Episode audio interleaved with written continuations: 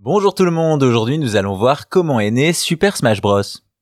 Avec son système de jeu et son roster de personnages célèbres de Nintendo, la série des Smash Bros est incontournable dans le gaming. Retour sur la naissance d'un succès. Derrière l'idée de Super Smash Bros, on trouve Masahiro Sakurai, créateur des premiers Kirby. Fin des années 90, celui-ci lorgne du côté des jeux de combat, influencé entre autres par le succès de Street Fighter 2. Cependant, pour Sakurai, il y a un problème. De Killer Instinct à Mortal Kombat en passant par Fatal Fury, tous ces jeux se ressemblent. Selon lui, les éditeurs devraient s'adapter aux consoles de salon et proposer autre chose.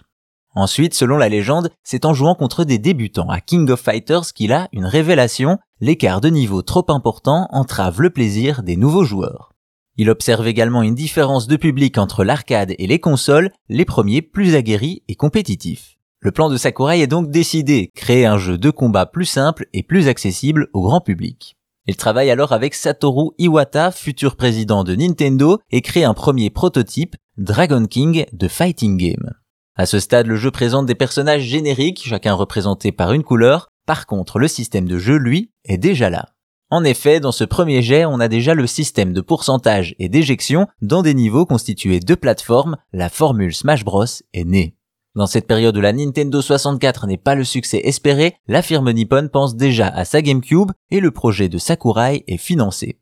Cependant, pour que le jeu de combat se vende, il faut qu'il soit suffisamment original. Sakurai le sait et pour y remédier, il aimerait utiliser les personnages de Nintendo, mais est persuadé qu'il n'en aura jamais la permission.